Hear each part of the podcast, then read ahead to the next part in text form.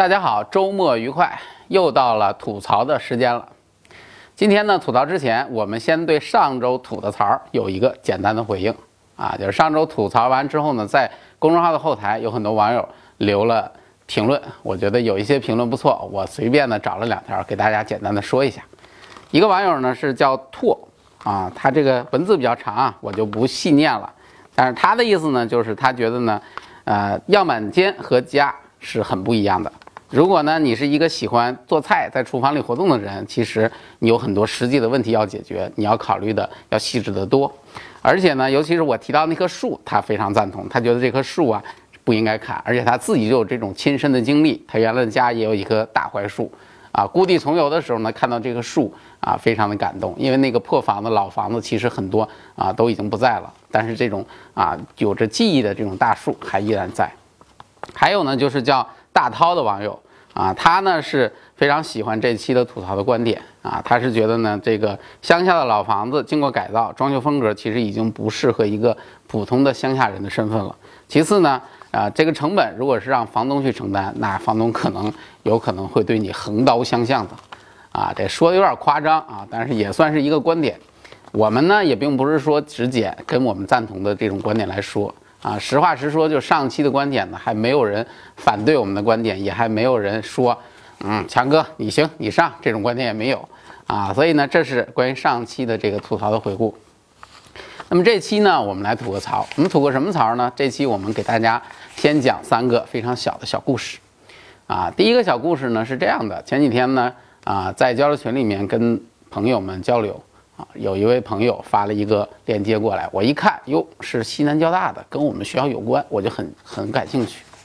于是我就看了一下，内容是什么呢？很简单，讲的是西南交大呢这个一个学设计的这样的一个学生，他在做毕业设计的时候呢，他做了一个藤椅，啊，这藤椅做的挺漂亮啊，做完了之后他也挺高兴，还去申请了一个版权。啊，结果呢，这个藤椅呢被他的老师在没有通知他的前提情况之下，擅自的拿到了一个艺术展会去参展了，而且是以他老师的名义，而且呢，在这个展会上还进行了售卖，后来放到淘宝店上去卖，啊，就卖了一些椅子出去，说白了有些盈利呗。学生就知道了嘛，知道了之后很恼火，就去找老师理论啊。老师呢就是说你这个，哎，一副满不在乎的一个样子，那么版权也好，什么这个啊，你的这个权利也好，这个就就就就不说了。啊，所以这个学生最后感觉很郁闷，就把整个这个事情就写了一篇文章发到了网上，结果这篇文章网上一发，立马就传开了，网上立马就火起来了，然后大家都来评论这个事情，就说到了这个版权的事情，啊，学生当然很质疑嘛，就我就不能有我的版权吗？我申请，而且我还是申请了版权的，对吧？啊，那么这个事情呢，我们不去讲这些人名，一讲人名，可能因为人老师都说了，你们再说我就告你们。啊，所以这个我们不说啊，我们就说这个事情本身啊。网友知道了之后呢，当然是大多数人啊啊都是都是说啊，老师不对，老师不应该这么做，老师呃很糟糕，没有师德啊，十恶不赦，爱说说什么都有啊。但其实呢，这个事情要我看，没那么夸张。要说呢，就是老师不会办事儿啊。其实多大点个事儿呢？你说这不就一把椅子吗？你何必呢？你找个这个学生，你跟他说好了，哎。啊，以咱俩的名义参加参加这个活动，要不你自己你也参加不了，对不对？参加这个活动，然后卖出的椅子我分点钱给你，这不就皆大欢喜了吗？学生肯定也觉得无所谓，也会挣到钱。而且这个学生你看都有多有经济头脑啊！你想想看，咱们念大学那会儿，谁毕业设计的时候做一什么东西还能去申请版权啊？我觉得这学生真的是很有头脑的一个学生啊！我说到这儿，可能有的朋友就会说，强哥你太冷血了啊！这么这么严重的事情，你应该非常的气愤。啊，非常的这个生气，你应该狠命的这个痛斥一下这个老师，啊，实话实说啊，这个不是我跟老师有什么关系，也不是因为这是交大的老师，而是呢，说实话，对于我们建筑师来说，对于我们这个行业来说，我觉得这种事情简直是太稀松平常了，啊，你们为你们可能会想，怎么建筑行业就是稀松平常？建筑行业很多这种事情吗？啊，大家别急，听我讲后面两个小故事，我们说说第二个事情。第二个事情呢是这样的，第二个事情呢，我们要讲一个，我本来是想讲一个我们建筑行业的一个真实的案例啊，就是来讲这个版权的这个事儿。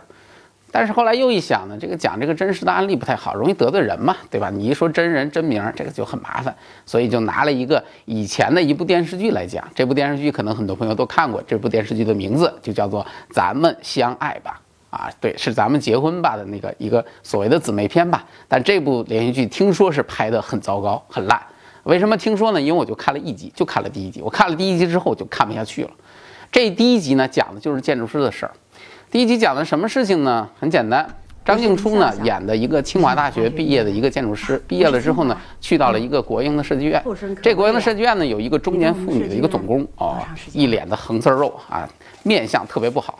然后呢，他们去参加一个竞标，就一个现代美术馆的一个竞标。结果呢，这张静初呢，就是啊，初生牛犊，画了一个方案给到总工去看，啊，总工嗤之以鼻，直接揉成团扔到垃圾桶里头。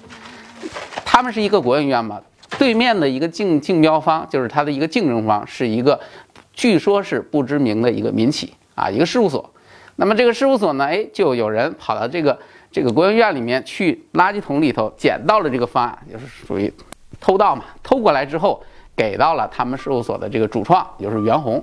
啊，袁弘演这个主创，主创建筑师啊，一个青年建筑师，意气风发啊，结果从垃圾桶里面这个纸里面的方案，也就是张静初那个被扔掉的方案获得了灵感，于是呢，袁弘啊就做了一个方案啊，到了现场竞标一一评标，最后然后中标。啊，回去之后，中年妇女总工非常生气啊，直接把张静初开掉，张静初失业。啊，基本上这就是第一集的内容。为什么我说这第一集拍的特别恶心？我看完之后就不想看了呢？就是因为第一集里面很多很多的情节是严重违背建筑设计常识的。我估计这个编剧就是憋在家里头自己凭想象写的。为什么这么说呢？在我们建筑行业，首先一个建筑师不是零零七，啊，建筑师没有谍报员那种身手，而且也没有那种情怀，谁也不会跑到别家的设计院去偷这种所谓的方案，甚至于。跑到垃圾桶里面去捡垃圾回来去研究，你以为这是干嘛呢？破案呢？啊，那边有一堆绑架的，我把他的东西拿进来研究一下他的生活习性，没有这么干的，从来没有这么做过，这是第一点，违反常识了。第二点，张静初做的那个方案，他所采用的那种所谓的理念。是再普通再平常不过的理念，而且有悖于美术馆的设计思路啊！他提到什么南面全部打开，花园连成一片这种想法，美术馆是一个封闭的房间，美术馆很多的那种展览什么的，它是不能有太多的自然光去参与的。啊，所以它这个设计思想本身就是拧巴的啊，就算它不是拧巴的，但是这种南向什么全面打开这种东西，它是完全是应用在啊，类似于一些比如说居住类的、商业类的或者等等其他类的一些建筑当中才会提到的一些东西。所以这个思想本身就很就很 low 啊，它根本就不是这什么。然后再有呢，就是袁弘最后提报的那个竞标那个方案，那个方案就不说了，那那几张图那也叫效果图嘛，那。啊，效果差的是一塌糊涂，啊，还有就是整个竞标的这个过程可以说是漏洞百出啊。比如说，就两家设计院在那竞标，啊，完了，而且那种评标过程简直就不是评标，那就是一个产品发布会，啊，所以这个多的不说了，反正这个电视剧是相当的差。但这个电视剧体现了一个另外一个层次的一个内容，啊，什么呢？就是说，像袁弘，假设这些都是真的，像袁弘这样的一个建筑师，他。这样一个主创建筑师，他竟然能够从别人的方案当中，就是去抄袭，在竞标的时候去偷对手的方案，然后以此为灵感去设计自己的中标方案，这得是一个多么无耻的建筑师啊！像这样的建筑师，后来都成为这个电视剧的主角，那这个事情就很有意思，就可见这个编剧对于这个版权的问题，那简直是一点儿也不在乎的，就没有任何的一个概念的。啊，所以我们就可以看到，就是在这些人的眼中，实际上这种版权的这种价值啊，这是一个电视当中的一个故事。下面呢，我再说一个我身边真实发生的一个事情，啊，这个事情因为涉及到很多问题啊，也没法透露太多的详细的名字啊。什么呢？就是我一个特别要好的一个朋友，啊，前段时间遇到了一件事情，他在一个公司任职，公司接了一活儿，这活儿特重要。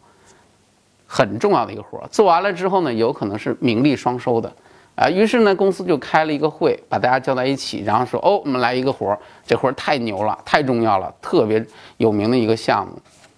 OK，做这个项目，首先第一点，人家说了不给钱，啊，大家白做。那好吧，大家心里想白做就白做呗，因为我们求名，对吧？领导也说啊，可以出名。OK，那么在会上就定了，由我这个朋友牵头组建项目组，开始做这个事儿。但是明确的跟他说，你做归你做，最后挂名得挂我们公司的另外一个领导的名字，啊，必须得挂他的名字。这还不算，开完了会之后，他们办公室的人马上就找到我这个朋友，拿了一份保密协议，然后就跟他说：“来来来来来，咱把这保密协议签了。”我们朋友一脸茫然：“什么保密协议？什么意思？”啊，没什么，没什么，就是一个保密协议，你签一下吧。签完了之后，你以后绝对不要跟人去讲啊，这个东西是你设计的。就是这么一个真实的一个事情，这是一个千真万确的一个事儿。你千万别问我这公司是什么公司啊，这没法说，这公司太有名了啊！我一说，我在这行都没法混了。所以这个是一个千真万确的一个事情。我们朋友当时后来跟我讲啊，说当时他的内心的怒吼就是不给钱，又不让我署名，那他妈我凭什么做这个事儿啊？但是他还是得签，他还是得做，因为他不做也得做，这就是一个现实。他只要想在这个公司混下去，他就得干这事儿。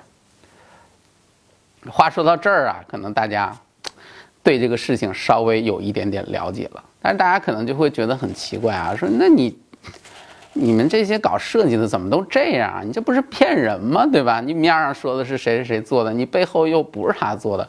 其实这个事情呢，怎么讲呢？很多时候，也不能够全怪设计院啊！我也要为我们的设计院说几句话，也不能全怪设计院。为什么这么说呢？其实很多时候我们去接一些项目，尤其是在建筑设计行业啊、工程设计行业，我们接一些项目，对吧？甲方来请你做项目，然后甲方会说：“哇，你们的公司谁谁谁张三啊，他最牛啊，大师，我这项目必须得让他做，因为我这项目太重要了，一定要让他做。”啊，这边啊，跑商务的也好，这院领导也好，或者甚至于张三本人也好，那肯定都满口答应嘛。为什么？因为我要接这活儿啊，对不对？我要把这项目接下来啊，所以没问题啊，肯定是他做，你放心，绝对大师水平最后出来。但实际上呢，客户走了之后，有可能啊，我就安排了一个小团队，来来来来来，这个事情来你来做，啊，做的过程当中呢，这张三有可能就是参与参与，哎，跟甲方的沟通啦，开个会啦，啊，汇报的时候讲一讲啦，出个场出个面就行了。而且这种还是属于负责的，你要是遇上那不负责的，有可能连这个面都不出了，最后就签个名就完事儿了。但这种情况呢，实际上怎么说呢？就是其实对于设计院来说，他也很无奈。为什么说无奈呢？实际上像张三这样的主创设计师，这样的知名的设计师，一个院才有几个呀？那么每个院每年承接大量的设计项目。这个设计师就算是有三头六臂，一年三百六十五天不吃不喝，他也没法完成这些业务，完成这些项目。其实有时候你去看，你去看很多院子那种介绍啊，你会发现哇，这院子项目好多啊啊，这个项目这个项目，一年做了好几百个项目，甚至更多的项目。然后结果你发现每个项目的署名其实就那么几个人，这个是一个很常见的一个现象，但是它的背后其实就是这么一个逻辑。啊，这设计院也很无奈，甲方找过来，你说你能拒绝不做吗？啊，那么哪个院不想多挣一点钱，多发展一些，多接一些活吗，对吧？慕名而来，但是你真的去让自己的这个大主社去做这个事情的时候，也得看看这个大主社他有没有这个时间啊，而且这这些大主社有的时候他们又是专家。啊，社会上又有声望，所以他们不只是要做设计，很多可能还要做经营，还要出去应酬，还要出去开会、做评委啊，做专家这种事情，社会事务也很繁多，他哪有那么多的时间跟精力去做所有的这些事情？所以在设计院里头，这种现象其实是非常普遍的。但这种现象它其实催生的一个根源在谁那儿呢？并不是在设计院这儿，而是在另外的一方，也就是甲方这边。我们中国有一个特点啊，就我们所有的甲方，包括我们政府的甲方，他们都有一个共同的一个特点，就是他们是非常的认名气的、认名的啊。比如说找设计，首先一个啊，有些人可能就会喜欢去找大公司，这也好理解嘛，觉得大公司质量好嘛。我觉得也还不错，大公司也确实是质量呢，好像也还挺好。然后再有呢，就是什么呢？再有就是最主要的是希望有知名设计师，哎，最好是啊设计大师来做啊。然后再加上一步呢，最好是国外的设计大师来做。其实同样的一个作品，如果是一个普通设计师做的，他就不会接受；如果换成一个名头，换了一身衣服啊，换了一个年纪，换了一身皮肤，他可能就会觉得啊，做的真好。其实这就是一个真实的写照，因为我们太多的甲方跟业主，其实他们并不能真正去分辨一个方案到底是好还是不好。有的时候只是依靠这种年龄、岁数，甚至于肤色去来判断你这个东西行还是不行。所以这个事情在我们建筑界，尤其在设计院里面，其实是一个广泛存在的一个现象。也就是说，大家对于这种版权的归属，其实是一个忽视的一个状态。由于市场的原因，由于甲方的原因，由于自己院里面发展的原因，这种现象是很普遍的。但是这个事情呢，其实从另外一个层面，如果放大到社会层面上来说呢，其实它又构成了一个什么呢？又构成了一个在建筑行业也依然存在着大量的这种所谓的抄袭山寨的这种现象，啊，比如说我们之前曾经讲过的，像汪宁 SOHO 的那个啊山寨的那个案子，大家可以看我们以前的节目，啊，对吧？这就是一个很好的一个案例。还有呢，就是啊，在好长时间之前，美国的有一个网友特意微信、微博啊发给我。然后说呢，他在美国看到了一栋楼，这个楼跟那个啊上海的环球金融中心长得是很像很像，他认为是侵权了。其实像建筑界这种相似也好、山寨也好，这种例子是比比皆是啊。当然我说到这儿了，可能有些朋友就会说了，建筑界不算多。啊，为什么呢？因为建筑你要想抄袭，其实没那么容易。每一个建筑它所面临的环境条件、周边的这种要求其实都不一样，所以呢，顶多也就是形似啊。但你要说一模一样，其实很难。但实际上，在中国，这种抄袭山寨的这种事情可以说是遍地开花。比如说，我们大家都所谓都非常熟悉的啊，某宝。啊，对吧？里面大量的这种复制山寨的这种作品，啊，可能用的最多的就是类似于像家居用品，比如像服装服饰啊等等啊，就是还有一些工艺品、艺术品都是非常容易被复制的。而在这里面呢，就大量的这种版权其实长期的被侵占，但是也并没有人会过多的在意。然后做时间长了之后呢，就是原创的人就会越来越辛苦，越来越难做，因为你会发现做原创是一个成本极高的事情，做抄袭多容易啊，做原创成本代价太大，所以最后呢，做原创的人慢慢的也不做原创了，做原创的老板呢也不愿意投资原创了，这样的话呢，中国的这种原创的土壤慢慢的就变得越来越糟。实际上呢，这一点来说，也是整个现在的社会大家不可忽视的一个现实。那么，对于我们今天所说的这种版权的话题，不知道大家有何感想？有没有槽可以吐呢？我相信每一个人可能都遭遇过类似的事情。欢迎大家到我们的评论区留下你的评论啊！我在评论区等着大家。感谢收看我们的节目，我是高强，咱们下期再见。强子有理粉丝交流群，强哥亲自坐镇，邀请你的加入。所有热爱建筑、热爱景观的人齐聚一堂，大家共同讨论各种有趣的建筑景观话题。每周还能获得免费的建筑景观设计资料。现在就联系微信号强差申请入群，立刻加入建筑景观爱好者的大本营。